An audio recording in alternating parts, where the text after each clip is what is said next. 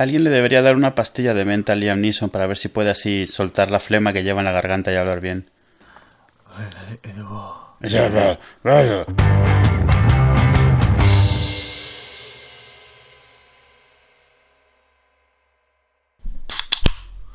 Quería comentar todo unos temas que se me han estado ocurriendo estos días. Ya, ¿cuánto ha pasado desde la keynote de Apple? ¿Un mes? No, no ha llegado. dos semanas. Tres dos semanas. Sí, tres semanas, vale. He estado pensando bastante en el Apple Watch. Y el Apple Watch, sobre todo el, Edition, este que es de oro, que no son los 18 quilates, ¿no? Que tampoco. O sea, es una barbaridad, ¿vale? Pero pone. En la, entras en la página de, del Watch, de la Apple Watch, y pone que es una cosa que no me había enterado que pone que está hecho eh, una aleación propia, ¿no? Por decirlo así, de sus metalurgistas. yo, yo, estuve viendo lo de la aleación de oro y lo, que el problema con Apple, y, lo digo como usuario de la marca, es que a veces sus explicaciones son tan preciosistas y tan así que no sabes realmente si simplemente te están vendiendo con palabras muy bonitas lo mismo, el mismo material que utiliza todo el mundo. O sea, yo sé que no, en realidad normalmente no, pero aún así es como ¿qué le has hecho al oro? O sea, relojes de oro ha habido mucho tiempo, o sea, ¿qué le han hecho? No lo dice ahí, no lo deja claro. El caso, 100 gramos de 100 gramos de ese tipo de oro, del normal, del que se compra, es decir, fundido, el precio al por mayor, son 3.000 dólares. Solo el precio del coste del material con el que se hace. Sí. ¿Vale? Esto lo podéis mirar en 50.000 páginas de internet. Entonces yo calculo más o menos que ya unos 100 gramos. No sé, 100 gramos me parece mucho. Entre correa y los sujetadores, digamos así, de las correas, donde se enganchan las correas y, y, los alrededores, cuando tú coges un reloj de oro, de un, un Rolex, un no sé qué, o sea, pesa. O sea, esto no es un producto para, para ti ni para mí, el Edition. cosa que ya sabíamos, pero joder, si cuesta mil dólares, ¿vale? Pues el, tú dices, bueno, pues lo puedo hacer de regalo, ¿no? En una, en una boda, en una comunión, alguien muy especial, en un 20 aniversario de bodas, yo qué sé, cosas así. Entra dentro, digamos, del rango factible de la clase media, ¿vale? Mil dólares, mil quinientos, dos mil dólares a lo mejor, un regalo a un hay una familia un poco que esté un poco mejor, un, niño que se gradúa, pues no, pues es lo que cuesta un portátil bueno, ¿no? Sí. si depende de lo que quieras, pues mira, puede ser eso, pues tiene un cierto valor de, joya, ¿vale? Pero yo creo que esto no se nos va a ir a unos 5.000, como han comentado por ahí, esto se nos va a ir fácilmente a 10, 15.000 dólares. Al menos ciertos modelos con ciertas, con ciertas eh, correas. No, yo creo, yo creo que, que se va a ir, pero digo, al margen del oro. El oro es una de las razones, pero yo sí que estoy seguro que va a costar varios miles por el hecho de que simplemente lo están posicionando en ese mercado. Vale. Entonces, a partir de, este pensamiento, o de esta idea, yo, he tenido unas dudas. Y son unas dudas con la situación actual de las Apple Stores. ¿Vale? Las Apple Stores, voy a poner muchas comillas, no son lo que eran. Me voy a explicar. En las Apple Stores están llenas. Las Apple Stores están llenas de, de gente, de ruido, y de gente que va a comprar pues cosas normales, clase media, ¿no? Vamos a decirlo así. Sí. La gente que compra un reloj o algo de joyería de ese precio no se acercaría por ahí ni de coña. O sea, mm, nunca jamás. o sea, tú te imaginas a, a Russo McRufferson eh, hola, quiero el reloj nuevo este. y, aparece un paisano con una camiseta definitivamente no es el tipo de producto que tendrían. O sea, está muy por encima de lo más caro que suele tener Apple así en, de, ese, de ese tamaño, vamos. Me da igual, que es lo más caro que puede tener Apple actualmente. El Mac Pro más Mac Pro más Pro de todo. Sí, pero el Mac Pro no es lo mismo. O sea, tú no puedes coger un Mac Pro y salir corriendo con él. De hecho, dudo que vendan los Mac Pro esos caros en las tiendas, que esto es todo, todo para pedido online. Sí, pero imagínate compararlo con los que están en exhibición, que sabes que hay productos ahí en exhibición para usar. O sea, tú podrías arrancar uno y salir corriendo. O sea, un Mac Pro tiene la ventaja de que, es bastante grande y bastante difícil. Lo que yo me refiero es que el tipo de tienda donde se venden estos productos es casi diametralmente opuesto a un Apple Store. Y un Apple Store ya es casi diametralmente opuesto por otra parte. Es decir, no es diametralmente opuesto a la palabra que busco, es escalones totalmente distintos. Es decir, eh, y ya mm, las tiendas que hay en la calle Serrano en Madrid, o estas que hay por Marbella, o por, no sé cómo se llama la calle, está en Londres, o Quinta Avenida, Tiffany's, todo esto en Nueva York, están muchos escalones por encima de una Apple Store y una Apple Store está muchos escalones por encima, por ejemplo, de un MediaMark, ¿vale? En cuanto a atención al cliente, cómo están los productos presentados, que no está ahí todo en una cesta acumulado ahí con todo, ¿sabes? Que es como está en un MediaMark. La gente, ¿cómo es la experiencia en una tienda de estas? Es lo que es lo que venía a explicar. Yo por H por B conozco cómo es esa experiencia. No porque yo haya comprado cosas así. Hmm. Vale, vamos a dejar las cosas claras, pero sí conozco cómo es la experiencia. ¿Cómo es la experiencia cuando entras en una tienda de estas a comprar eh, cosas de joyería de 20, 25 mil dólares? Euros, perdón. Tú entras y lo primero que tienes es dos personas o una, una, dos, tres personas. La tienda normalmente está vacía. Sí, sí. ¿Vale? O sea, mm, porque obviamente con que vendan uno cada dos o tres días está todo mucho más que, que pagado. Y, las tres personas, o las dos personas que sean, eh, pasan a, ser como si fueran tus secretarias en ese momento, ¿vale? Sí, en ese momento son tus asistentes de, de compra. asistente de compra, esa es la palabra que buscaba yo. ¿Quieres un café? Eh, ¿Quieres no sé qué? Eh, tienes que esperar un segundo que lo tenemos que traer de, la caja de detrás y la caja de detrás tarda 10 minutos en abrirse y cosas así. ¿Sabes a lo que me refiero? O sea, son experiencias totalmente distintas. El, eh, eh, hay algo que le gusta a, a Itzel, es las pulseras estas de Pandora. No lo sé lo que es. Bueno, Pandora hace, es una marca de, de, de joyería de lujo, pero se han inventado esta especie de Lego para ricos. Vale, sí sé lo que es. Que es, es una pulsera en la cual eh, tú le vas poniendo piezas y la montas como quieras. Entonces, cada bolita que compras, a lo mejor es, eh, es una, un trébol de cuatro hojas, un muñeco de nieve, una representación de tu hijo o de tu madre, cosas así, ¿no?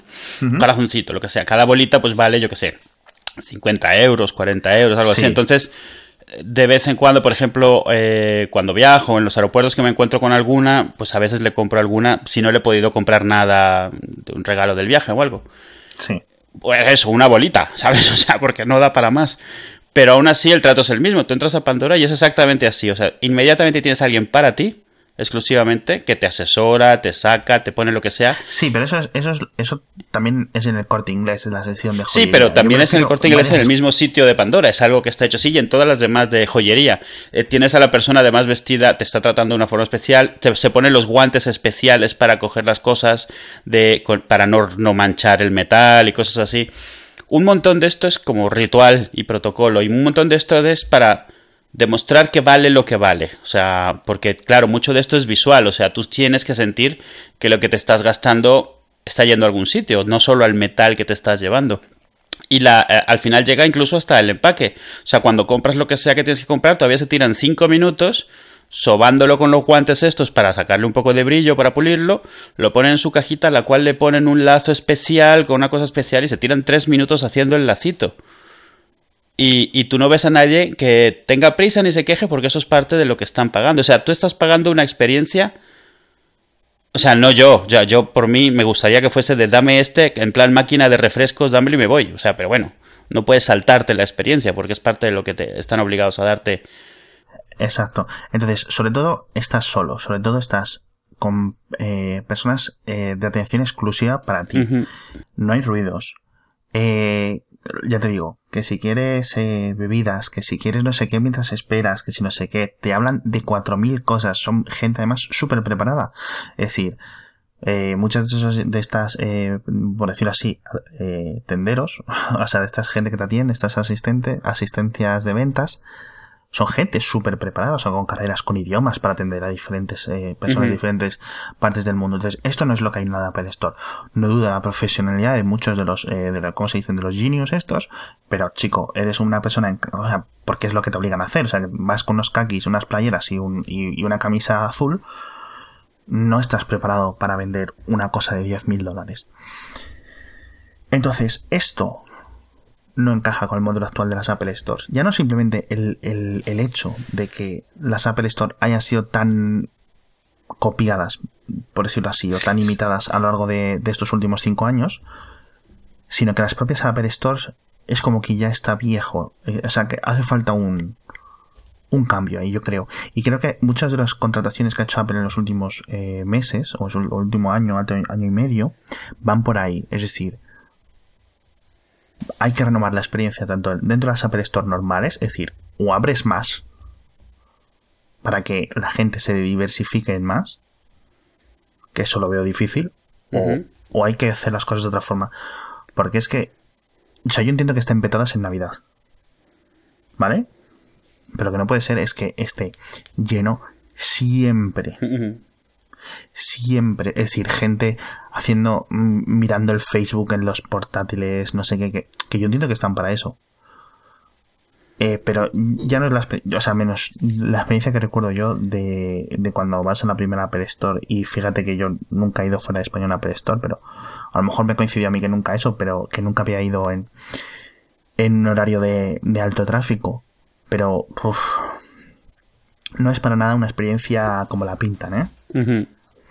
Entonces, aparte de eso, eh, siguiendo con el tema, yo creo que o bien dentro de selectas Apple Stores, por ejemplo la de Sol, la de Paseo de Gracia en Barcelona, voy a hablar de las de España que son las que conozco.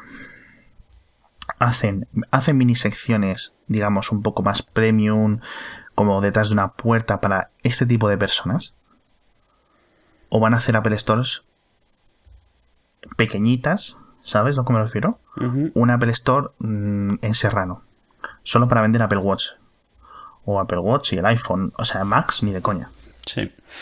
además, o sea, hay que, hay que admitir que el, que, el, que, el, modelo de las, de las tiendas de Apple, o sea, ha sido muy diferente, pero ha tenido un éxito tremendo. Pero una de las razones por las que ha tenido ese éxito tan grande es por al mismo tiempo dar una impresión de exclusividad o sea, quiero decir, da una impresión de exclusividad al mismo tiempo que realmente se abría como pocas tiendas lo habían hecho hasta entonces.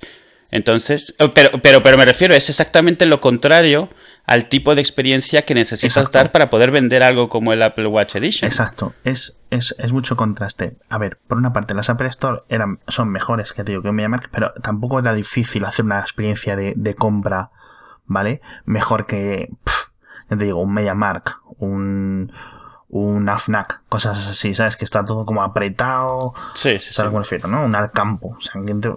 vas a comprar un iPhone al campo, chico. ¿Vale? Te vas a la Apple Store, te lo... Y estás ahí viendo a la gente, no sé qué. De siempre. El caso es ese. No me quiero eso. Entonces, yo creo, es posible que, o lo que me gustaría a mí ver, lo mejor dicho, es Apple Stores en las que a mí no me dejarían entrar, por ejemplo. ¿Vale? O sea, te visto que vas en chándal o vas en vaqueros y dices, eh, no. ¿Vale? Y luego es posible que sí, que el, Apple Watch el normal de 350 dólares este que se venda en las Apple normales, obviamente. Ah, yo no dudo que esos, que los dos de, digamos, el, el, Sport y el siguiente, sí. El Sport y el normal. Sí, seguro, o sea, no tengo ninguna duda, porque ninguno de los dos va a costar más seguramente de lo que un iPhone como mucho de gama alta, ¿sabes? A mí, a mí recuerdo, o sea, me imagino que un, uno normal, el de, el de acero, con una correa guay, la de, no me acuerdo el nombre, Milán. la milanesa. la milanesa. Yo mm, no creo que pase eso de 800.000 euros. Pero porque es calidad mm, a nivel de joyería. y, porque el, otro, el Edition, o sea, sigue reglas diferentes, sigue... O sea, sigue las reglas de los artículos de lujo. O sea, y, y se nota que está hecho así, porque no es solo el cuero. Si ves la descripción de la correa de cuero, que digo, no es solo el oro, es, si ves la descripción de la correa de cuero, está hmm. claro que está hecho para, para apelar a un público que busca mercado, busca productos de lujo. Y estos, estos no siguen la ley normal de la oferta y la demanda, estos siguen una serie de reglas diferentes que su exclusividad es la razón por la que se venden, no el precio. O sea, el, resumen es que mientras más caros son, su demanda aumenta. Eh, la gente a la que le quieres vender, vender un bien de lujo o sea, no, buscas que sea la mayoría de la gente, sino que sea una cosa exclusiva, porque el precio que tiene es artificial. El, precio que tiene es gracias a ser un producto de lujo, no a los componentes ni a las cosas. Está muy por encima de lo que realmente cuesta. Sí, sí. Hay un cierto tipo de productos, lo estaba buscando en eh, ahora mismo en Google, en la Wikipedia, y no recuerdo el concepto económico, pero es el espectro totalmente en la otra punta del, del, espectro de lo que estás comentando. Y son, son, los bienes que cuanto más, menos dinero hay, más se consumen. Y son las cosas más básicas en el sentido de. Sí, claro, primera necesidad, vamos. Y entraba, y una de y, y, curiosamente, el, el, ejemplo que suelen usar los economistas para esto es McDonald's. Sí. Es decir, cuanto más baja el nivel económico de una población, más se producen este, este cierto tipo de productos. No quiere decir que McDonald's sea más barato que comer en casa, ¿vale? Simplemente baja. Porque cuando la gente sube de nivel, empieza a ver esto como que está por debajo de su propio nivel socioeconómico. Con lo cual dejan de ir a comer a McDonald's. ¿Sabes a lo que me refiero? Van a el siguiente, al, al, Foster's, por ejemplo. Es que no sé cuál es el que sea reconocible por todos. Foster's Hollywood puede ser uno. Sí. Y esto, y es, y es totalmente opuesto. Es decir, son cosas que o se compran cuando tienes muy poco dinero y en otro, y en, y en el, y en el otro, eh, en la otra punta del espectro está lo que dices tú. Son bienes que no se compran eh, porque cuesten poco, se cuestan simplemente, de hecho, porque cuestan mucho. Sí, porque es un símbolo de estatus comprarlo. O sea, en el momento en que hmm. cuestan poco, dejan de interesar, porque hmm. ya no tienes una razón para hmm. presumir que lo tienes, si lo quieres decir así. La gente está. Eh, el, típico hijo de jeque árabe que tiene un Bugatti Veyron de un millón de dólares, pero que ha cogido y ha puesto unas piezas de dorado alrededor del coche. Sí, sí, sí. Pues a lo mejor eso es peor que, que sea de acero el día que se dé un golpe, si se lo da. O sea, es, lo que me refiero? es un poco eso. No estás pagando la funcionalidad en los materiales, estás pagando la exclusividad y eso tiene un, eso le aumenta el valor y no lo pagaría si más gente lo tuviese. Entonces, esto simplemente es para comentar eso. Va a haber cuñadismo en internet cuando se sepa el precio. O sea, va a haber eso. Ya está. Sin duda. Se va a quejar la gente. O sea, vamos a ver los posts de el Apple Watch que Apple vende por 12.000 euros le cuesta fabricar 3 pesetas. Vamos a leer esos posts. Que ningún otro, ningún otro fabricante está atacando este mercado cuando es donde están los beneficios, señores. Mm. O sea, ¿qué le impide a Motorola? Bueno, o sea, porque vamos, siempre usamos el, el Motorola. Para mí el que más me gusta dentro de Android Wear es el, el LG, el Watch R, este que, va que aún no ha salido. Sí. Que es redondito. Eh, el Moto 360, pues sí, es redondito, es bonito, pero es muy simplón. Es decir, es una corona y una correa planita y ya está. Es bonito, en el sentido de que es sencillo, pero es simplón. Y no es, no le aprecias tú, digamos, jo, macho, qué construcción. Entonces yo creo que Apple por esa parte sí. Entonces yo no entiendo cómo ni siquiera Samsung que le tira a, los, a todo, que dispara a todo, se haya metido por este aspecto cuando se, recordemos que Samsung ya lleva seis smartwatches en el mercado o anunciados. Pero no puede ser por lo mismo que tampoco han intentado hacer relojes de lujo y tiene, te digo teléfonos de lujo y tienes por ahí a los de Vertu, por ejemplo, haciendo androids que cuestan 15.000 dólares, 20.000 dólares, que son un android normalito tirando a pedorrín, pero claro, con las carcasas con diamantes y con cuero de no sé qué y tal, y realmente que están tratando de buscar este mercado. O sea, me refiero, Samsung tampoco ha querido entrar ahí. O sea, no sé si lo considera que no, le interesa. sí, ahora con el, con, el, con el 4 tiene una versión de esta, la típica tontería con cristales Swarovski que, pero vamos, que sube el precio cuanto al doble, me refiero, o sea, estamos hablando de cosas que suben el precio 10 o 15 veces el, eh, el precio base, no ponerle unos Swarovski, que no, sinceramente, esto de ponerle Swarovskis a cualquier cosa, ¿sabes? Hasta las cucharas del café me parece un poco de una tontería, pero claro, es que son mundos totalmente distintos. Es que es eso, la gente que va a estas tiendas se rige por lógicas totalmente distintas a la, a la, de casi cualquier persona que esté escuchando este podcast. Sí, las prioridades son distintas y las razones para, una vez que has decidido comprarte algo, para elegir qué es lo que te compras de eso, son totalmente diferentes. O sea, lo que podríamos hacer nosotros. Y podrían parecernos frívolas en parte porque nosotros no podemos tomar las decisiones de esa manera. claro, es que es muy difícil separar la opinión que nosotros podemos tener de esas acciones porque no podemos descontar el factor de, de la envidia. Claro, y el factor de que simplemente no vivimos ese tipo de vida. O sea, hay, que admitirlo, no podemos. O sea, no lo vemos porque nosotros no lo haríamos en nuestra situación actual. O sea, es, así de simple. Otra cosa, antes de cambiar de tema, quería comentar, no veo, no veo absolutamente ningún motivo por el cual los Apple Watch se tengan que renovar exclusivamente cada año o alrededor de cada año.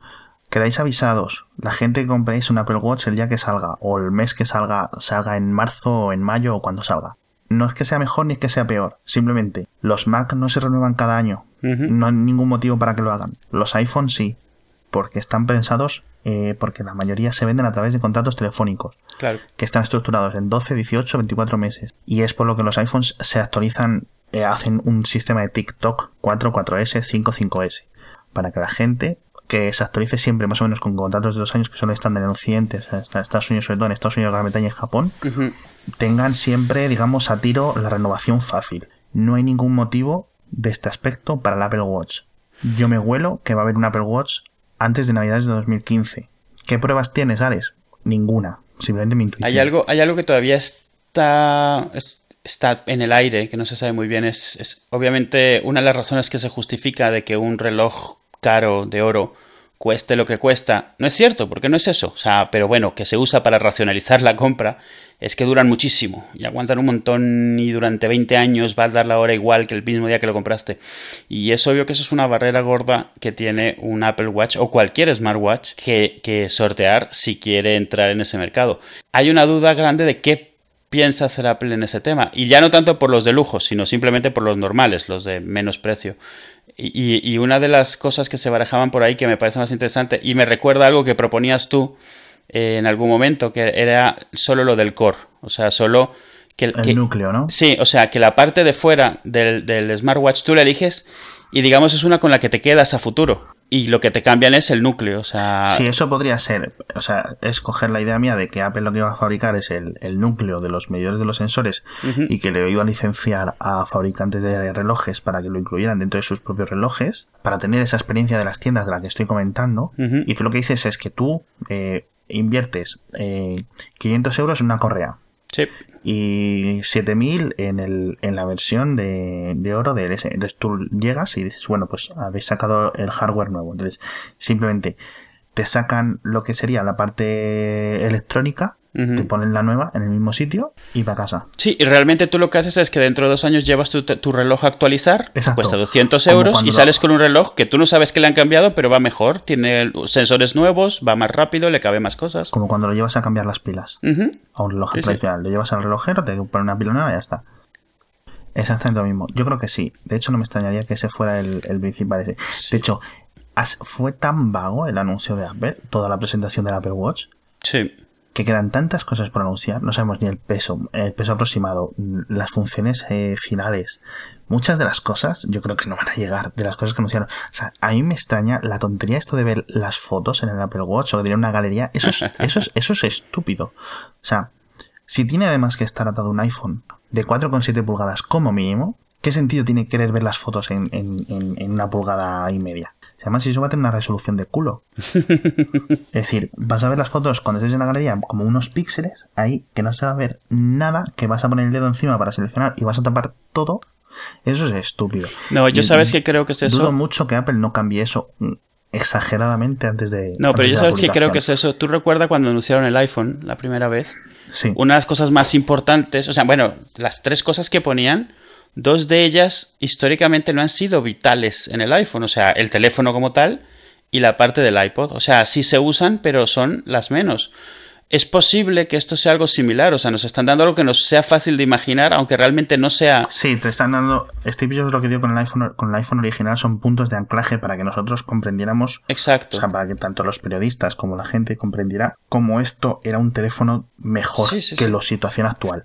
Y, y, en parte, y en parte también porque no sabes realmente en qué dirección va a ir, solo sabes las partes que la gente podrá entender, aunque realmente no termine siendo para eso. No es como el iPod, que el iPod clásico toda su vida realmente realmente fue para lo que fue. O sea, desde el día que nació hasta el día que murió. O sea, hmm. principalmente música. De hecho, yo veo Android Wear y el Apple Watch o el WatchOS o como lo vaya a ser llamado en una vía, digamos, en, en una ruta bastante distintas. Veo Android Wear más sencillito, más una cosa, es decir, una cosa en la pantalla y si quieres ibas pasando, tun, tun, tun, tun, tun, Y el Apple Watch, al menos en la demo que hicieron, lo veía como que quería hacer más cosas a la vez, que tenía un montón de aplicaciones justas ahí para que lo vieras, que lo podías toquetear con la ruedita, esta, no sé qué. Y sin embargo, el Android Wear es como más sencillito. Una cosa que quería comentar, han sacado una actualización, la gente que tenga el Moto 360, a ver si me lo puede decir, yo quiero, creo que voy a acabar comprando un Moto 360, al menos para probarlo. han, sacado una actualización de software que hace muchas mejoras en el, en principio en el apartado del Bluetooth y dicen que mejora mucho la batería del, del Moto 360. Si alguien que tenga un Moto 360, que hay un par de personas en mi, en mi Twitter que creo que lo tienen, me pudiera comentar algo rápido de su experiencia, se lo agradecería mucho. Porque si le, más o menos, entre comillas, le doblan la batería, que es lo que estoy leyendo, he estado leyendo esta tarde, puede ser mucho más interesante ese producto. Hablando de la batería, algo que, que, que, acabo de leer, no, no del, del, de los relojes, de los eh, smartwatches, pero empiezan a haber reportes de la batería del, del iPhone 6 y el 6 Plus. Y eh, no es que me interese especialmente, aunque obviamente dicen que la batería es el doble de un 6 Plus de lo que era en el 5S sino que me llama mucho la atención realmente cómo hemos bajado nuestro, nuestro listón de lo que teníamos, porque la gente está toda emocionada porque dice, llevo un día entero desde ayer a la misma hora y me queda el 50%, y es como, o sea, claro, ya vemos eso como un gran avance y se nos olvida que hace nada eso era como hasta, hasta malo, o sea, lo normal era que cargases cada cinco días. Y bueno, lo bueno es eso, ir acercándonos ahí de nuevo, pero me, me, parece muy gracioso cómo, cómo, hemos bajado ese listón, o sea, hemos sacrificado eso a cambio de otras cosas y ahora estamos volviendo allí. En el, mundo iPhone, en el mundo Apple, sí, o sea, la batería del iPhone, eh, sí es cierto que el iPhone hace mucho más con los mismos miliamperios hora que otros, eh, que otros teléfonos, sí es cierto que se está quedando atrás eh, con las o con, los teléfonos referentes en tanto en Android como quizá en Windows Phone, aunque en Windows Phone lo controla un poco menos. Sí que tenías teléfonos de dos días, hay cuatro o cinco pero del mismo tamaño. De 4 de cuatro pulgadas el, o de alrededor, el mejor que conozco actualmente en Android son tanto el, el Z3 Compact, que son 4,3 pulgadas, modificado por, por Sony, en el sentido que añaden muchas cosas para ahorro de batería. Tienen el, el, modo estamina, ¿te acuerdas esto de, de, Sony, de las cámaras? de ahorro. Y funciona bastante bien. La batería es de las mejores de ese tamaño, pero que ya el LG G2, el, el G3 no tanto porque le han metido una pantalla con tanta resolución y no sé qué, que tira mucho de batería. Pero el G2, los Note, el Galaxy Note 3 el, y el 4, imagino, son teléfonos de batería grande y de batería que dura. Vas sin miedo. Yo no tengo, ya desde el iPhone 4 no, no toco, no tengo iPhones nuevos, pero sí es cierto que con el 5, el 5S sí que mucha gente la con las, las baterías extra, las Mofi. Tal. Sí, aunque mucho de eso realmente, yo porque te digo, los he tenido y me he dado cuenta, mucho de eso realmente ha venido más que por el teléfono por cosas que le han metido al sistema operativo que de una actualización. O sea, la actualización al 7, por ejemplo, fue un, un golpetazo a la batería con todo el background app refresh y todo esto. Yo, de hecho, tengo dos iPads en casa que se notan. tengo en iOS 6, en, en iOS 6 simplemente porque el iOS 7 me da miedo. Y luego con el 7.1 se me fue pasando, así que seguramente ahora cuando salga ahora el, pronto el 8.1 o si me aburro un día de estos, los actualizo al iOS 8. A ver, a mí me parece que compensa, obviamente, eh, o sea, compensa si usas la funcionalidad. El problema en muchos casos es que un montón de aplicaciones usan esta funcionalidad de trabajar de fondo hmm. sin que lo necesiten y están gastando batería y realmente van su la peor de todas, por supuesto, es Facebook, que está todo el tiempo trabajando. Sí, yo lo que yo recomiendo a mucha gente que si, si necesita Facebook, yo lo que, como lo he solucionado, porque tengo un Nexus 5 que la batería es regulera, desinstalando Facebook o Facebook Messenger, todo esto, y simplemente tengo un acceso directo a la web view, o sea, a la web móvil. No, la aplicación la puedes tener, lo importante es desactivar el, el, que de la aplicación esté funcionando de fondo. Ya, pero en Android porque al final de cuentas... ya, pero en Android tú no tienes, no tienes exactamente las mismas... No, claro, no, claro, pero a ver, el problema no son las notificaciones es que está todo el tiempo trabajando por si cuando la abres está, tiene la información actualizada. Realmente, a menos de que la, tengas abierta constantemente, pues te conviene más quitarle eso y cuando la abres que cargue en ese momento lo que tenga que cargar. Porque siempre que la abras va a cargar, porque Facebook es que es así. Entonces, no tiene sentido que se mantenga actualizada mientras tanto. Y, las, y, si tienes desactivado eso, las notificaciones te van a llegar igual, pero, o sea, hmm. remotas, por push en vez de locales. Que hay programas de estos que gestionan las notificaciones, es decir, puedes totalmente desinstalar la aplicación y usar la WebView y simplemente mm, configurarte un programita de estos que te gestionan las notificaciones de Facebook para que te lleguen las notificaciones y, tener, digamos, lo mejor de los dos mundos. Si no eres un super usuario de, Facebook que eh, necesites cosas concretas de la aplicación nativa. Sí, también es cierto que me gustaría meterme un poco con Tweetbot, que es el cliente de Twitter de, de iOS más venerado por la gente y que sinceramente yo creo que está, es hora de que os lo, la gente que lo usáis empecéis a reconsiderarlo porque, y lo vais a ver cuando pongáis iOS 8, va a ser lo que más os gasta batería. Y hay clientes de, y hay clientes de Twitter al mismo nivel, incluso el oficial, el oficial no es tan malo como mucha gente. Es esto es como, me recuerda a, cuando la gente dice, el Saturday Night Live no mola desde los 90 o desde los 80 y hace 15 años o 20 años que no veo un Saturday Night Live. Pues esto es lo que me refiero. Esto es muy parecido con la gente con el Twitter oficial. Es que el cliente de Twitter oficial es una mierda y a lo mejor hace dos años que no lo usan. A mí me gusta, está bastante bien. Ya tiene incluso la función de mutear de silenciar a la gente. No tiene lo de los hashtags y tal, pero oye, funciona bastante bien y gasta menos batería que Tweetbot. Incluso si queréis una experiencia buena como el Twitterific este, gasta menos batería, en serio, probadlo. Otra cosa, un consejo de batería. Es que esto le pasa a mucha gente que se queja de la batería. Y tienen dos o tres clientes de Twitter instalados. O dos o tres clientes de email instalados. Y esto todo al final afecta a la batería. Si es que aunque no lo uséis. No, si no lo usan, no, obviamente. Pero lo que sí afecta son que te empiecen a llegar notificaciones de un montón de cosas. Eso lo, una de las cosas más importantes después de quitarlo de que las aplicaciones estén trabajando de fondo. Eso es las notificaciones. O sea, la cantidad de batería que te puede quitar cada notificación no es obvia, es mucha, es mucha batería la que te quita. La notificación te enciende la pantalla en el Te enciende la pantalla, pero sobre todo te enciende el teléfono. O sea, el teléfono mm. está en un modo bajo consumo siempre que está apagado. Funciona lo mínimo. Cuando enciende la pantalla, realmente internamente también trabaja bastante más y está gastando más. Y son 10-15 segundos impepinables por cada notificación. Mm. Yo Hace tiempo teoricé sobre como el modo avión y le llamé el modo submarino o modo en que iOS básicamente lo que haga es, si tú no lo estás usando, que esté en hibernación y que cada 5 minutos, por ejemplo, coge, se despierte, esté abierto durante 15 segundos para ver si llegan las notificaciones y vuelve a hibernación. En el sentido de que apaga las redes, apaga wifi, apaga el 3G, sigue con GSM por si te llaman. De hecho, esto ahora leí hace poco que habían hecho esto, habían programado esto mismo justo con otro nombre para, para Android. Has tocado otra cosa que me, que me, que me parece interesante, o sea, las cosas que hemos sacrificado como usuario de la plataforma que elijas. En el caso de iPhone, pues eso, o sea, sabes que tienes menos cosas a cambio de otras. Y, me hace gracia un poco el, cada vez que anuncian algo nuevo. Ahora, por ejemplo, con el iPhone 6 lo vamos a ver. O sea, recordarnos cuántos teléfonos antes de ese ya tenían mejor batería y no sé qué. Y, me hace gracia porque siempre que hay una de estas cosas, vamos, pasamos por esta tontería, lo voy a decir porque es lo que me parece. Es un poco como cada vez que nos subían el ADSL en España ya alguien tenía que recordarnos que en Japón eran 100 ah, megabits desde hace quién sabe cuántos años. Es como, me parece muy bien, pero ni me sirve de nada, ni me afecta, o sea, mi, yo lo que uso es esto y me da mucho gusto que ahora esté en este nivel, da igual quién estuviese en este nivel antes. Y es muy difícil explicarlo porque es como que el no tener esto no era la razón por la que no me cambiaba o me cambiaba, sino era una cosa que, hombre, que te llegue está bien, pero que no era suficiente antes como para no, no cambiar. Y cuesta mucho explicárselo a la gente porque la gente que te lo dice suele realmente, para ellos sí que es importante. Entonces cuesta mucho tener esa discusión, o discusión o conversación, porque realmente es lo que pasa con estas cosas. No estáis hablando realmente bajo los mismos criterios. O sea, lo que es importante para uno no es para otro. Entonces nunca vais a estar de acuerdo.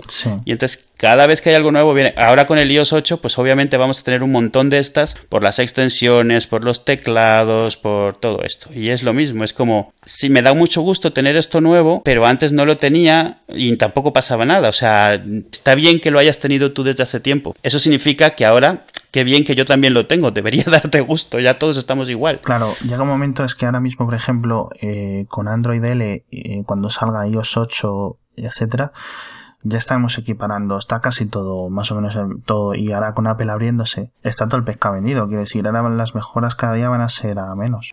Sí, van a ser ya eso, matices de cómo se implementa una cosa u otra, o quién decide de algo que es obvio implementarlo antes. Sí, diferentes, diferentes formas, diferentes formas de ver lo mismo. Sí, y si la cosa es, yo lo tenía desde hace dos años, bien, pero ahora lo tenemos todos, qué bien, ¿no? O sea, es como, vale, no sé, me, me, hace mucha gracia porque es una discusión que me parece que es un poco como, me parece idéntica a la de las, a la del SL idéntica. Es, es tribal y es que no... es decir, no, tienes no tiene por qué darte gusto esto cuando en otro sitio que no usabas ya se tenía desde hace tiempo.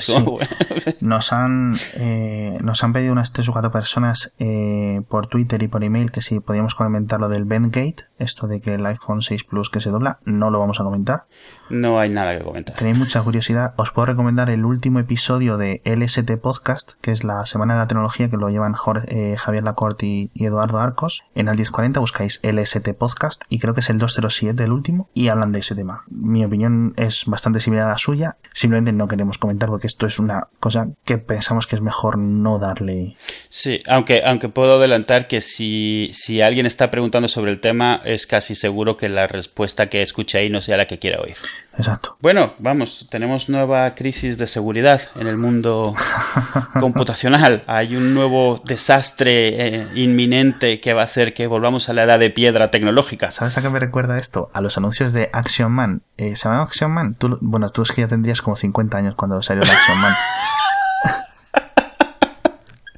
¿Quién es Action Man? Action Man era como un, un muñeco de acción en, en, los 90, en, al menos en España, que imagino que en otros países del mundo también, y tenía muchos enemigos. Entonces era, pues tenías el Action Man submarinista, el esquiador, el, el militar, el no sé cuánto, ¿sabes? El marinero. Entonces, todos los anuncios empezaban con que una nueva amenaza se, se, cernía sobre el mundo, ¿no? Y era, pues, el malo, que no me acuerdo cómo se llama, el Doctor X o algo así, eran un poco los Joe, ¿vale? Pero más grandes, o sea... Tamaño Hyperman. Sí, Hyperman es la palabra que buscaba para explicárselo a la gente de tu generación. el Hyperman de, de, 20 años o de 15 años después. Era como, el Doctor X ha construido una base no sé qué. Y, y, el, y entonces te intentaban vender el, el Action Man blanco, ¿no? El, el ártico. ¿Vale? Entonces, esto es lo mismo. La nueva crisis de seguridad, no sé qué, y ahora ya vienen con nombre todos. Porque no, a, mí me, a mí me parece súper particular. O sea, vienen ya con campaña de marketing preparada para, para los medios. La gente que encuentre los fallos para que tengan un nombre concreto bajo el que aunar un concepto, que sería bueno, ¿vale? Es decir, en vez de usar el, el CVE, que es un código de, de vulnerabilidad, no sé qué, la vulnerabilidad CVE o CVS, no sé exactamente cómo es, 453-1243. ¿Sabes? Es como los nombres de los genes o los nombres de las estrellas. ¿Vale? Pues en vez de llamarle estrella Gliese 458A la llamamos Vega. ¿Qué? A esta estrella. O sea, una, casualidad. Es la primera que se me ocurría. no, a ver, yo lo que creo es. Eh, eh, hemos tenido alguna de estas, pero recientemente. O, si lo hacen los medios. No, no, no lo hacen los medios, eh, cuidado. O sea, a ver, hubo una época. Hubo uno que hicieron los medios muy famoso, el Y2K, el del año 2000.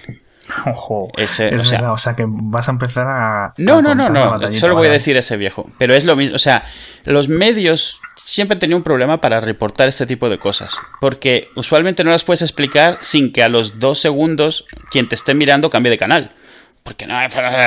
Sí. Entonces, los, medios, cuando lo del año 2000 crearon lo del Y2K y eso, una forma de englobar una serie de cosas que nunca explicaron muy bien y la mayoría de la gente no entendía del todo. La mayoría de la gente solo sabía que en el año 2000 pasaban cosas muy malas en los ordenadores. El Y2K para los españoles de la ESO es el efecto 2000. Sí, ¿vale? sí, pero eh, o sea, es que en, inglés fue todavía más así porque Y2K así tres siglas, así como en plan...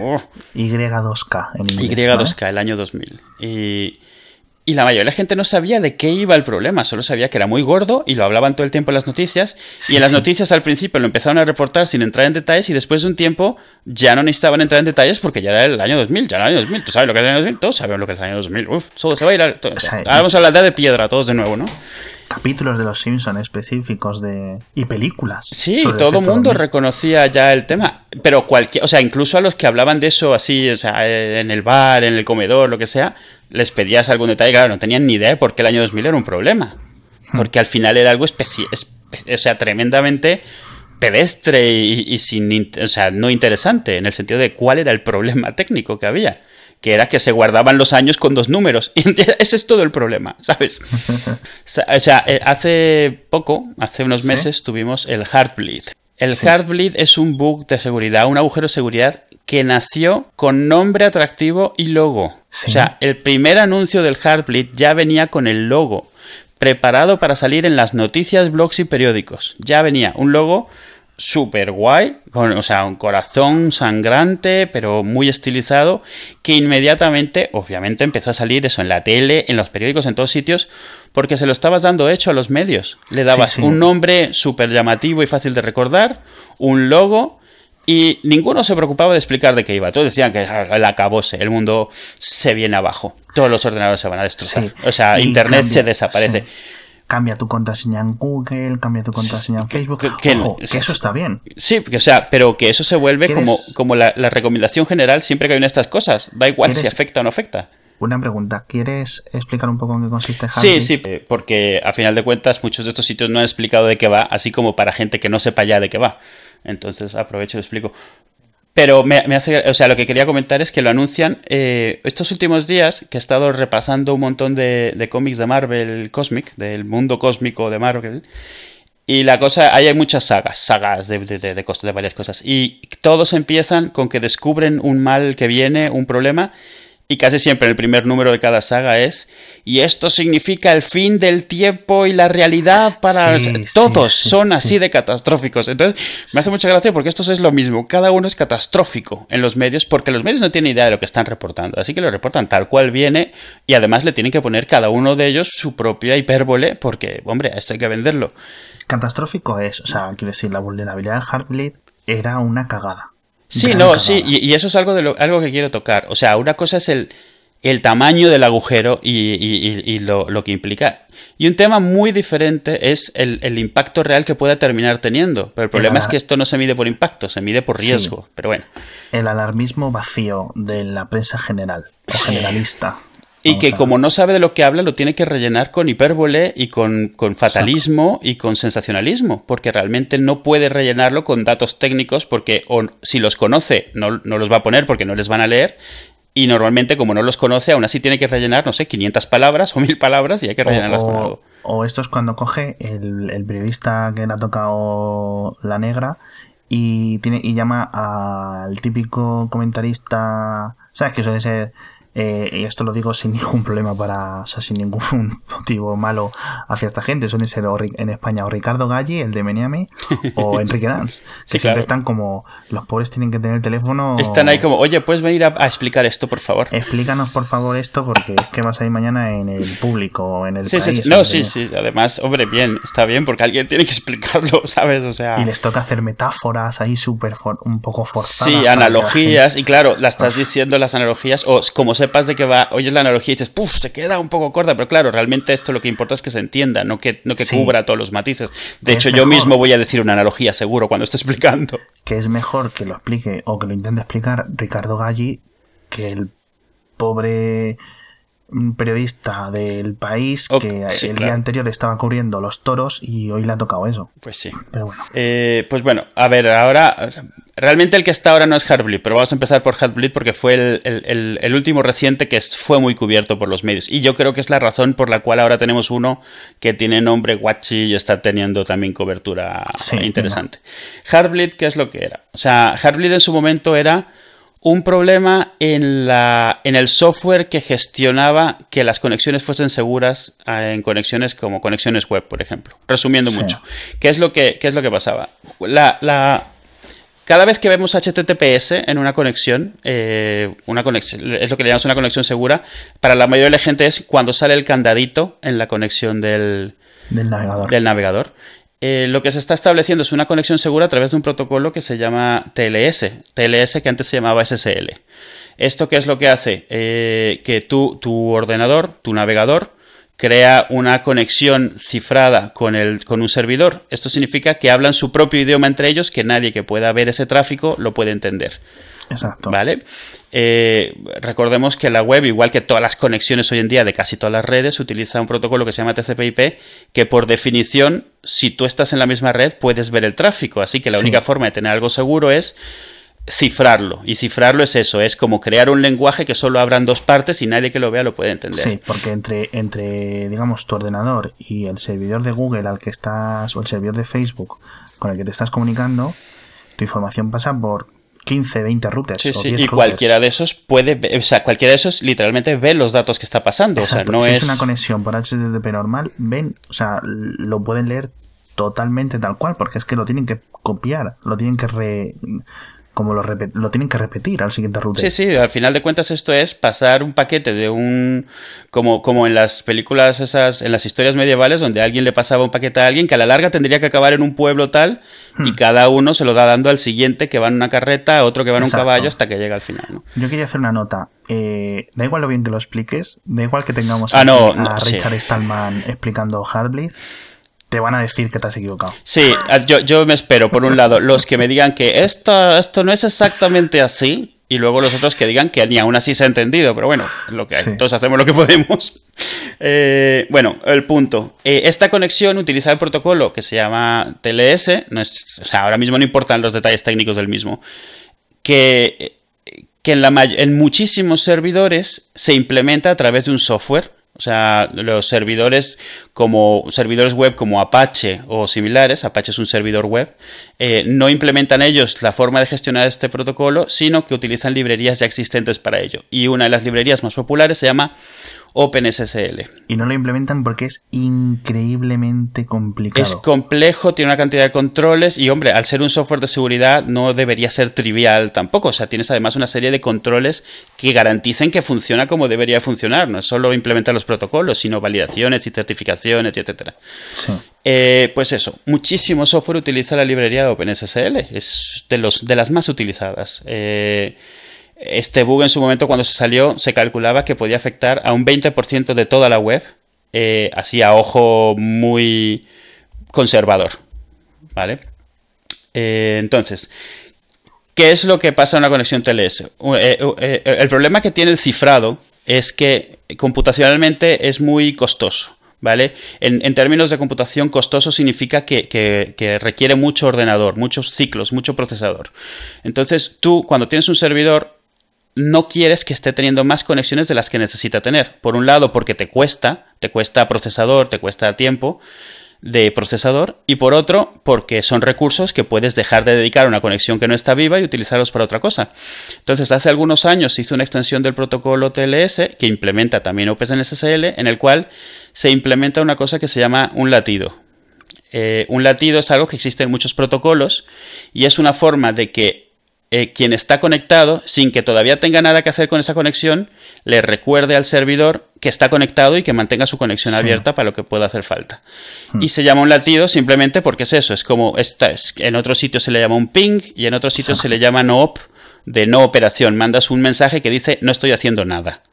Eh, pero, indicas que estás presente. Exacto, es un poco como cuando llamas a, tráfico y cada minuto una grabación te recuerda que no te han colgado, que sigues, sigues en espera. Es realmente exactamente como esto, ¿no?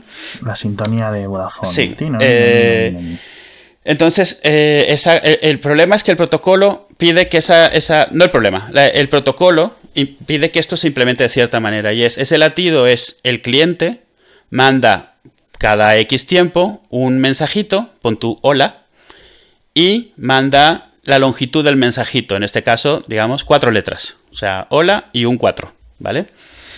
Eso lo que significa es, te estoy mandando este mensaje y necesito que me lo mandes igual del mismo tamaño. Este protocolo de latido lo que hace es que el servidor te tiene que mandar exactamente lo mismo que tú le has enviado. Y mandas el número para decir, eh, esto es lo que mide, es un poco como para confirmar que no ha habido un corte o un problema de conexión. Es decir, igual que tú estás enviando la, confirmación de que sigues eh, con la conexión activa, tu software, el, digamos en tu parte, tiene que saber que la otra parte está respetando la conexión activa de alguna forma. Sí, exacto. Y esta es la confirmación de que se sigue respetando y que las dos partes confirman que la conexión sigue está, eh, eh, establecida.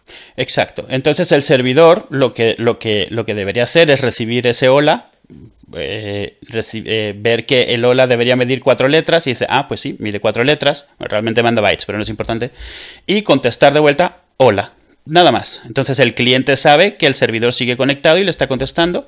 El servidor sabe que el cliente sigue vivo y está despierto, digamos. Eh, ¿Cuál es el problema de OpenSSL? Es que está implementado de una forma que en, programación se llama perezosa o lazy, lazy programming. ¿Qué es lo que significa esto? Usar el menor esfuerzo posible para hacer un proceso. Eso significa saltarse validaciones, significa no hacer una serie de pasos y en este caso, ¿qué es lo que significa? Dado que lo que tienes que contestar es lo último que tienes en la memoria de la longitud que te ha dicho el cliente que son, por ejemplo, cuatro letras, entonces OpenSSL lo que implementa es te mando el número de, bytes de memoria que tenga que me dices. Si me dices cuatro, te mando los últimos cuatro. Si me dices 65.000, te mando los últimos 65.000, sin verificar que lo que mandas de vuelta es lo que recibiste.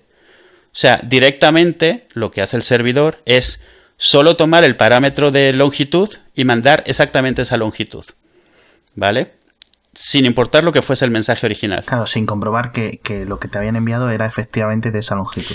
no, y sobre todo sin comprobar que lo que... Sí, bueno, sí, y que lo que te están pidiendo, o sea, es, se está pasando de lo que te han enviado. O sea, ese es el bug. El bug es literalmente ese. No, no, o sea, ¿qué, es lo que pasa? como está directamente tomando bytes de la memoria, todo lo que tiene en la memoria la librería está desencriptado, está, no está cifrado. Entonces, ¿qué pasa? Que a lo mejor los últimos 65K, que es lo máximo que podías robar, digamos, pues a lo mejor esos 65K tienen el usuario y la contraseña del usuario anterior que vino antes que tú, eh, su tarjeta de crédito. No, es, no es mucho, pero como lo puedes hacer un, hacer un montonal de veces, puedes empezar a tomar un montón de fotos de parte de la memoria y al final pillar algo interesante. Es decir, el 99,9 que alguien hiciera este, eh, o sea, explotara este bug, por ejemplo, el servidor de Facebook, Facebook le iba a devolver basura que no le iba a servir para nada. Pero entre esa basura, pues habría de repente en algún momento, como a final de cuentas está todo, o sea, está todo sin cifrar, en algún sitio diría de repente usuario y password, o sea, tal cual. O, en eso en el caso de Facebook, o la dirección a, eh, a una fotografía, o, o un número de tarjeta de crédito, lo que fuera. Y ese es el problema. Cualquier cosa que en teoría haya ameritado que tengas un protocolo seguro en primer lugar. Exacto. Entonces, eh, ese era el problema. Ah, la mayoría de estos bugs, cuando los analizas, resulta que es una tontería. Ese, es como decidir poner cerradura en tu casa y olvidarte de poner el pestillo, o sea, la parte que engancha con la puerta. Entonces tienes una cerradura súper avanzada, pero la puerta la puedes abrir empujando. O sea, siempre son tonterías, son un, un fallo final en el punto más tonto y más ridículo que se te pueda ocurrir. Y bueno, aquí la ventaja es que al final de cuentas OpenSSL es, es una librería abierta. Por un lado, esto significa que alguien en algún momento introdujo este error como parte del código que se aprobó. Pero la realidad significa que en cuanto alguien vio el problema, puedo ir, puedo ir exactamente a ver cuándo y dónde se había introducido este error y resolverlo. El problema aquí no es ese, el problema no es resolverlo. El problema es, por un lado, la cantidad de, tiempo que estuvo disponible y, sobre todo, lo difícil que es actualizar todos los sistemas posibles donde pueda darse. Esto es una actualización que tú no puedes hacer como usuario. Eh, esto tienen que actualizar los servidores. Muchos de los servidores son difícilmente actualizables. Pueden ser equipos eh, integrados, un router, por ejemplo, eh, unos estos de esos nuevos equipos, digamos, inteligentes que tienen su propio servidor web para hacer cosas. Tiene, hay muchos servidores que no es tan fácil como correr una actualización, sino que tienes que esperar una actualización de firmware del fabricante antes de poder actualizarlo. Aunque tú sepas que tienes el bug ahí, por ejemplo, Synology, los, las NAS que tienen tienen servidores web y hasta que no, han, no sacaron la actualización de firmware, tú tenías que aguantarte sabiendo que tenías ese bug ahí sin nada que pudieras hacer al respecto. ¿Vale? Entonces, ese es el problema de Heartbleed. Eh, y Heartbleed se llama así precisamente porque ataca el heartbeat, el latido. Entonces, es un juego de palabras, eso es una rima del nombre de la rutina que ataca, pero que en vez de significar latido corazón, significa sangrado de corazón. ¿Por qué? Porque sangra datos, o sea, cuando, cuando, lo, cuando atacas eso. Puedes empezar a tomar retazos de información hasta que puedas encontrar, digamos, algo interesante. Porque obviamente esto no es algo que lanzas contra servidores al azar, sino contra servidores específicos tratando de sacar algo interesante. Claro. Entonces, una cosa que decías es que no se podía realmente saber cuánto tiempo mucha se estaba esto siendo, digamos, explotado por infinidad de gente que podía conocer el fallo pero no haberlo reportado. Y sobre todo, gran parte de, digamos, de que esto llegara a unos niveles mediáticos tan altos era porque llegaba justo una época en la que todo lo relativo a las agencias de seguridad o las agencias de espionaje Así es estaba, eh, digamos, en boga y todos los días portada, y si a Merkel le habían pinchado el teléfono, y si Snowden no sé qué, y si no sé qué. Todo esto con, razón, porque son temas súper importantes. Simplemente esto es como, eh, o sea, el fallo este, digamos, eh, saltó sobre la gigante, la burbuja gigante que era este problema, para coger un impulso gigante altísimo que no hubiera podido coger de, otra forma. Sí, en, un momento con la gente especialmente sensibilizada a temas de seguridad, de espío, de, y, que siempre te quedará la duda de que de si porque muchos ya se ha corregido, porque se ha actualizado la librería y los servidores, o sea, la mayor parte de las cosas se han actualizado. O sea, Google está actualizado, Facebook se actualizó también a los dos días, cosas así. O sea, todo lo grande, lo que usamos el 99,999% de las personas, el 99,999% de las veces, seguramente esté actualizado. Pero sin embargo te quedan las cosas como los Synology, el router que tienes tú de Movistar, el no sé qué, que no van a ser actualizados en la vida.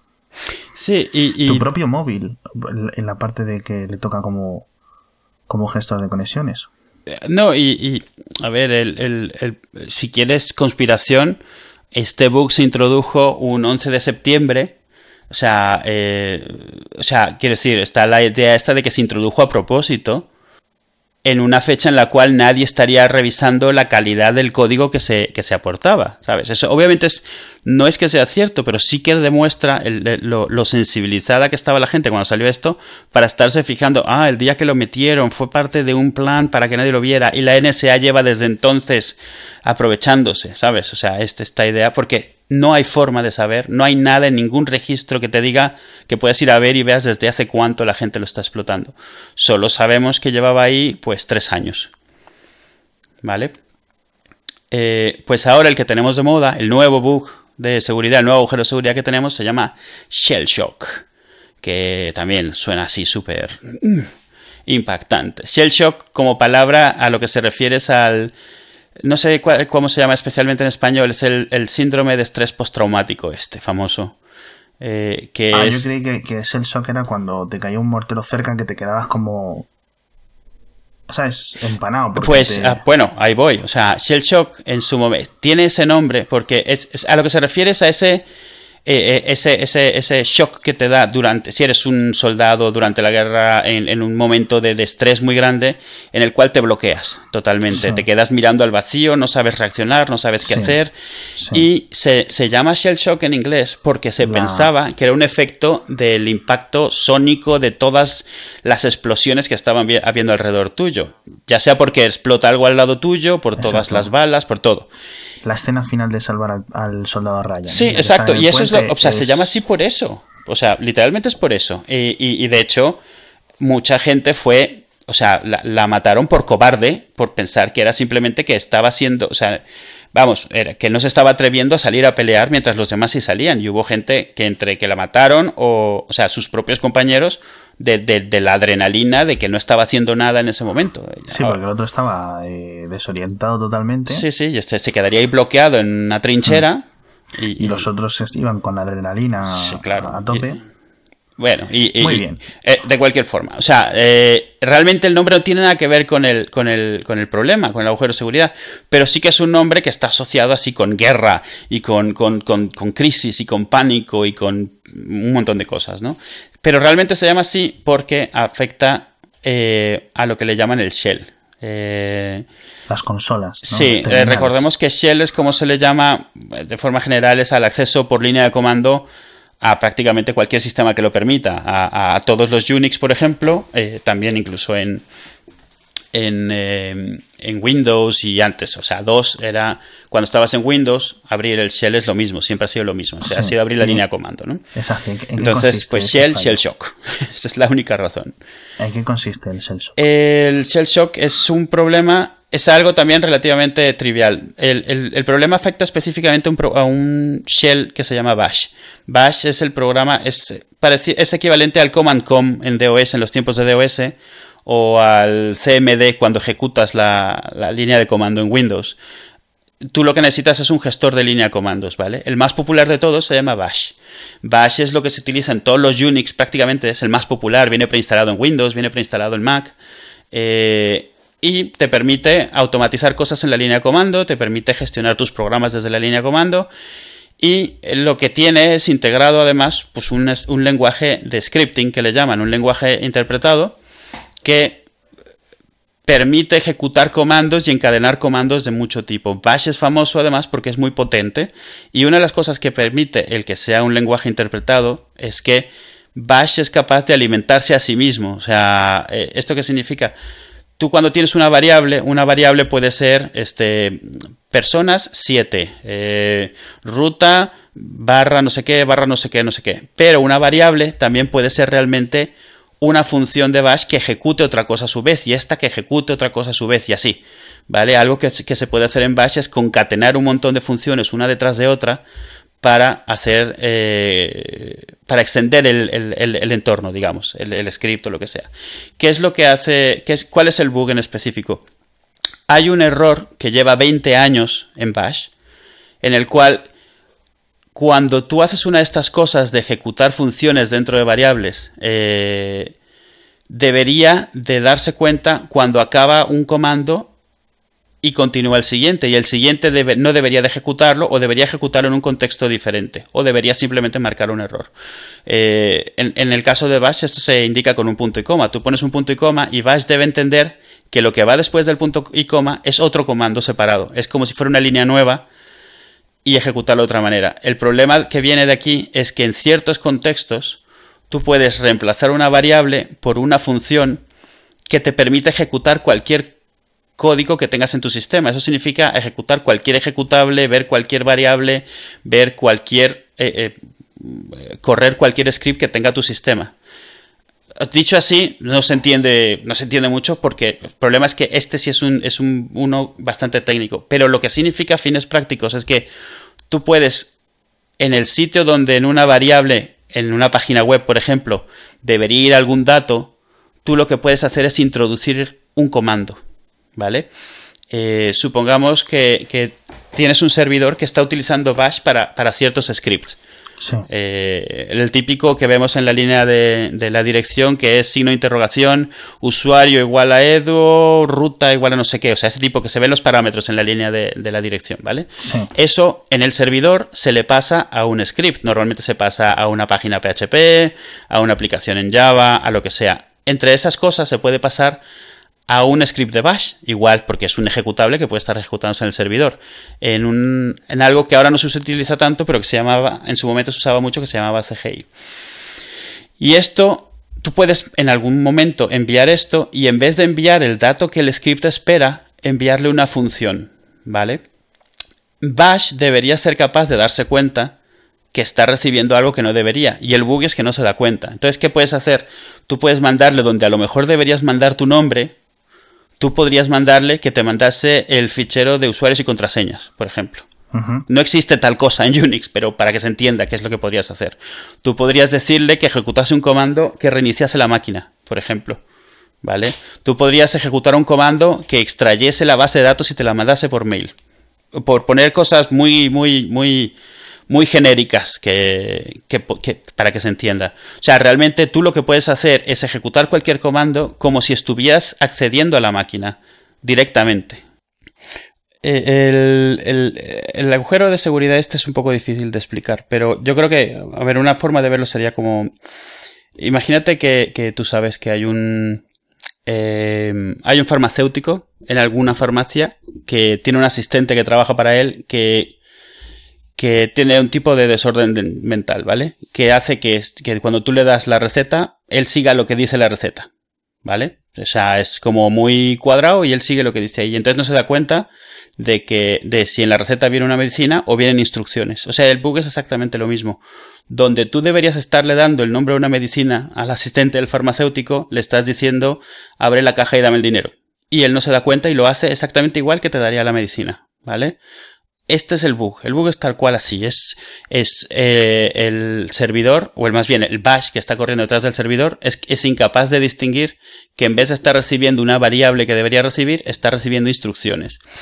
Igual que en el ejemplo del, asistente del farmacéutico, el programa solo sería capaz de, hacer por ti lo que el programa tiene permisos de hacer. O sea, si está siendo ejecutado por un usuario root, pues tiene capacidad de hacer lo que sea en el sistema. Si está siendo utilizado, o sea, si corre bajo un usuario que no sea administrador, pues está mucho más limitado. Y el primer problema es el más obvio y es no hay forma de saber desde fuera, o sea, desde antes, qué servidores tienen este tipo de, vulnerabilidades, qué servidores están utilizando Bash por detrás. Eh, esto es, un poco lo que decíamos al principio, lo que, quería comentar. Este, esta vulnerabilidad es un ejemplo perfecto de algo que, cuyo impacto real seguramente sea bajísimo, bajísimo en la cantidad de cosas que realmente puedan pasar, pero como es totalmente opaco e imposible de adivinar, hay que asumir lo peor. Entonces, todos los, todos los agujeros de seguridad, por lo que se miden, y por eso es que se, se, dice que son grandes o pequeños, no es por el impacto real que pueden tener, sino por el riesgo que supone que existan. El riesgo en este, en este problema es muy, muy grande por el simple hecho de que tienes que asumir que todo servidor que tiene Bash es vulnerable, porque no hay forma de saber realmente cuáles lo son. Y por eso es que se está diciendo, el problema es que como se está reportando en los medios, los medios no son capaces de entender esta distinción. Entonces, los medios lo que reportan es que hay millones de servidores afectados y ¿qué es lo que hacen? Cogen el número más grande de servidores posibles y le, le ponen que todos ellos son vulnerables al peor problema posible que se te pueda ocurrir. Entonces, claro, esto, eso convierte en esto en la mayor catástrofe informática en la historia de Internet. Para esta semana, por lo menos. La semana que viene habrá otra. Entonces, yo creo que, lo importante es, irte con eso. Lo más importante, y a mí me lo han preguntado mucho en Twitter, y yo creo que hace falta aclararlo. Tú, como usuario, el riesgo que tienes es minúsculo. Eh, como siempre, la recomendación es la, la misma, es mantén actualizado lo que puedas, todo lo que puedas, abre lo menos posible a, Internet y accesos, replantéate cosas que tengas abiertas si las tienes que tener abiertas, o sea, muchas veces hay mucha gente que tiene conectado su router y cosas de su router hacia afuera de Internet, o que tiene, pasa, yo, lo he visto incluso en la oficina, que de repente haces como un escaneo de la red local por ver qué pasa, y hay gente que tiene a lo mejor su Android ruteado en el cual alguna vez le instaló una cosa y no se da cuenta de que tiene un puerto abierto para quien quiera hacer cosas en teléfono. No significa que realmente se pueda sacar algo de ahí, ni que vaya a tener un beneficio real quien está tratando de hackear, pero el problema es ese, es imposible saber de antemano para qué podría utilizarse. Y el riesgo grande lo tienen obviamente los servidores, los sitios que venden servicios, los sitios que tienen información confidencial. Cuando ves que este es un problema que afecta a, las, a los smartwatches, ya a los smartphones, ya los no sé qué, eso es los medios no siendo capaces realmente de comprender de lo que están hablando. Exacto. De todas formas, lo bueno ahora cuando se, todas estas cosas, cuando se descubre un fallo así similar, las librerías, etcétera, lo que hay es una auditoría gigante y muchas personas que normalmente pues no están revisando todos los digamos los, las, los códigos las modificaciones y los añadidos de código que se hacen hay muchos más ojos atentos durante un periodo de tiempo. Con lo cual lo normal es que es, se corrija tanto este fallo de, de digamos este shell shock como 50 fallos mm, adheridos a este, a este propio fallo. Exacto, porque además un montón de gente como que actualizará cosas que no ha actualizado nunca, aprovechando porque se conciencia. Y, yo creo que esta es una de las razones por las cuales si tienes esta conversación con alguien a quien le preocupe la seguridad y esté muy al pendiente de esto, no te permite hacer lo que yo acabo de hacer, que es que parezca que le estás quitando importancia.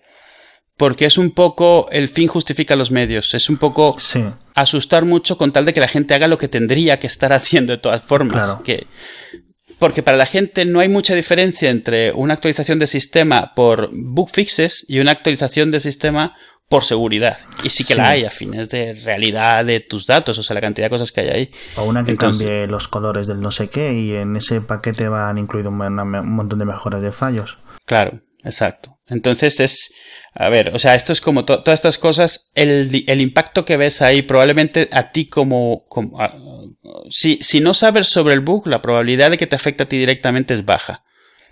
Pero, hombre, nunca está de más entender, primero, por qué se le está dando importancia eh, y segundo, tomarlo como excusa para mantenerse actualizado tampoco es mala idea. Otra cosa que quería comentar yo sobre, sobre estos dos temas es... Eh, el estado del mantenimiento de muchas piezas de software, por decirlo así, librerías, eh, frameworks, etcétera, que son usadas por todo el mundo, o sea, desde los ricos más ricos a Google, a Facebook, eh, las bolsas, Microsoft, Apple, todo el mundo usa OpenSSL, todo el mundo usa Bash, eh, está en todas partes y sin embargo está hecho por gente que en su mayoría lo hace porque quiere y sin ganar un chavo. Sí. Eh, hubo, después de lo de Heartbleed, hubo varias empresas, entre, o sea, capitaneadas por Google o lideradas por Google o Google y más, que se pusieron a hacer, eh, digamos, como un fondo para sufragar los costes del desarrollo de la librería OpenSSL. Para que los hombres y las mujeres que están desarrollando esto, oye, ¿sabes?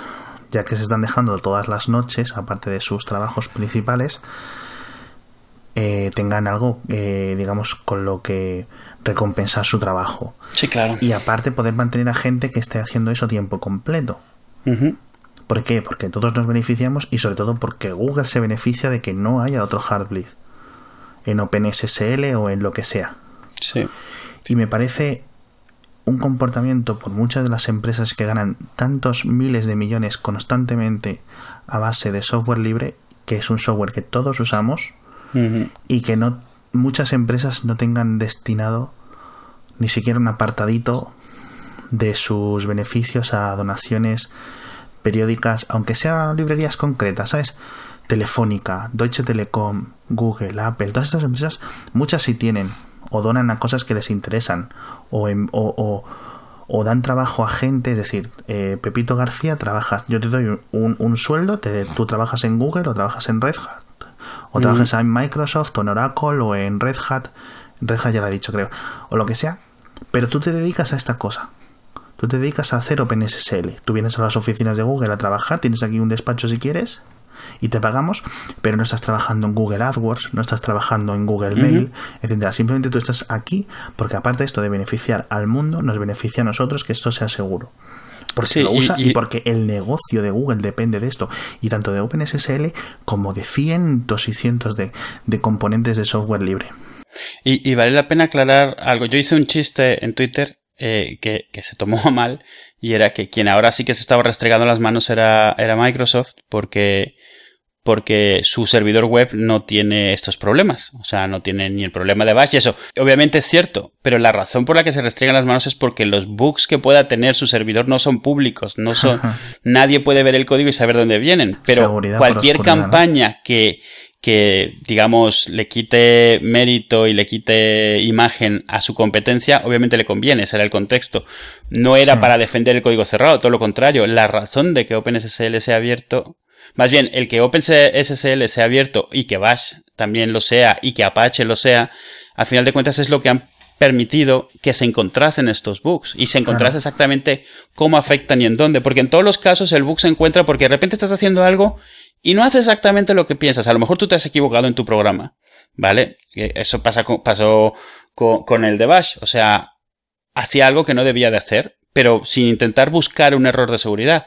Y a alguien a quien le tocó ese error, finalmente dijo, a ver por qué está pasando eso. Y descubrió esta casuística que podía tener estos resultados. Pero si no fuese código abierto, pues a lo, que, en lo que empiezan y acaban estas cosas, hacen un ticket a Microsoft. en el cual les dices, cuando haces esto en el servidor, parece que hace esto.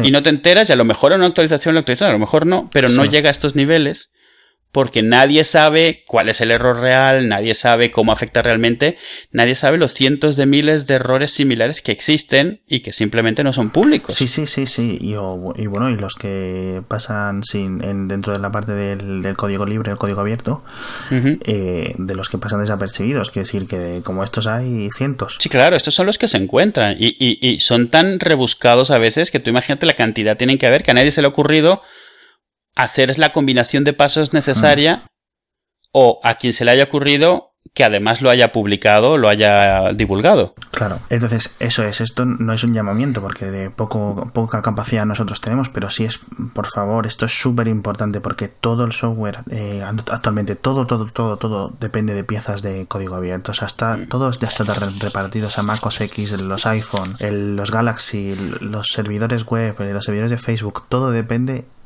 mucha parte de piezas de software de código abierto. Entonces, eh, por favor, que estas empresas que ganen tanto dinero hagan un esfuerzo, las que ya estén haciendo un esfuerzo, que hagan un esfuerzo mayor financiero en este aspecto y las que no lo hagan, que lo empiecen a hacer.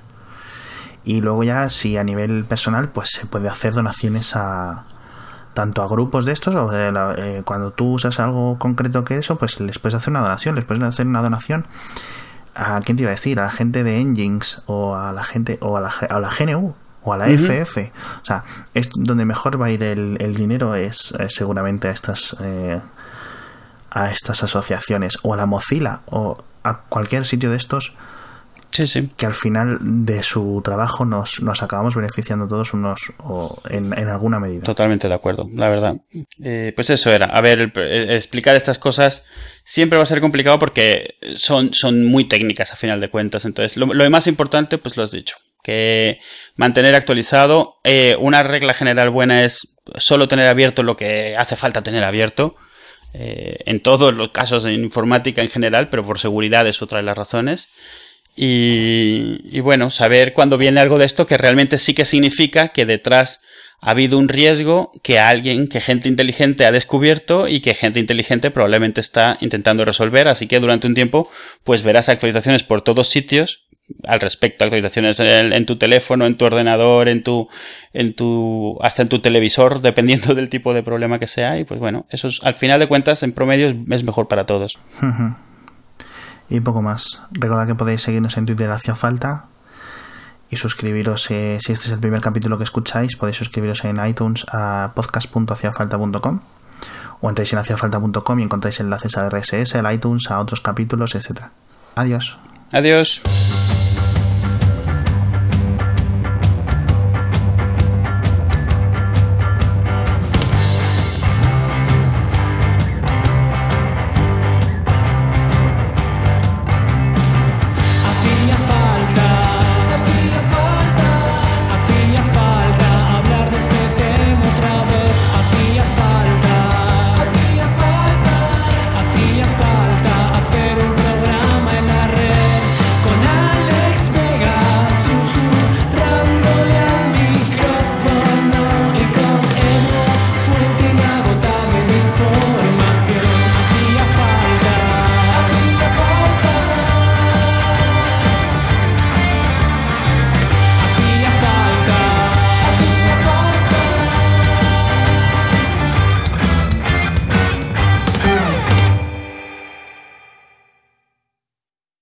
¿Dónde lo meto? Que ya te has despedido. Después de la canción, ¿no? Vale. Haz, magia de Logic. haz un corte de esos y...